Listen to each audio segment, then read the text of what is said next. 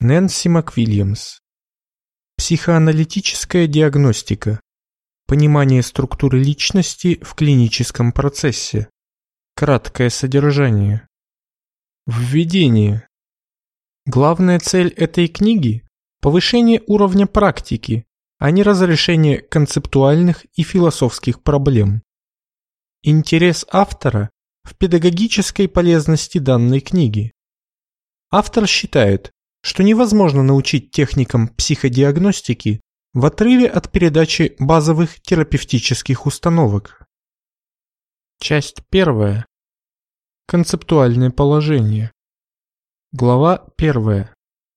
Зачем нужен диагноз? Диагноз – это оценка структуры личности. Постановка диагноза позволяет психоаналитикам воспользоваться следующими преимуществами. Первое. Планирование лечения. В ходе диагностики диагноз позволяет спланировать лечение, используя общепризнанные подходы.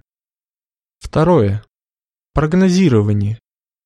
Оценка глубины и серьезности личностных проблем крайне полезна, так как может помочь спрогнозировать ход лечения. Помимо этого, автор призывает обращать внимание не только на внешние проявления проблемы. Третье. Защита потребителя. Правильно поставленный диагноз позволяет подобрать наиболее эффективные методы лечения, будь то терапия или медикаментозное лечение. Четвертое. Установление эмпатии. Под эмпатией автор понимает способность эмоционально воспринять душевное состояние пациента. Искреннее сопереживание в ходе лечения может быть тяжелым трудом для терапевта, но несет за собой большую ценность, так как в этом случае подчеркивается уникальная индивидуальность пациента. Пятое. Предотвращение уклонения от лечения. Диагноз позволяет удерживать пугливых пациентов, а также тех, кто боится излишне привязываться к терапевту, опираясь на свой прошлый опыт. Четкие рамки и эмпатичное отношение позволяют удержать пациента, чтобы он прошел необходимый курс лечения.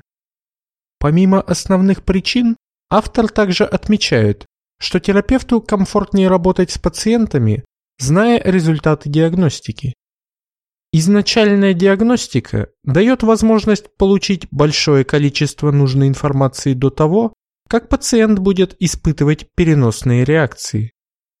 Диагноз позволяет установить реалистичность ожиданий, что сохраняет самоуважение терапевта при работе со сложными пациентами. Автор отмечает, что диагностика полезна только на начальном этапе. Когда терапевт в процессе работы начинает чувствовать пациента, диагностические приемы являются излишней интеллектуализацией, которая не приводит к положительному результату, так как слабо отражает реальное положение дел в процессе работы. Оценка структуры личности всегда временна и не окончательна и может быть пересмотрена в ходе лечения.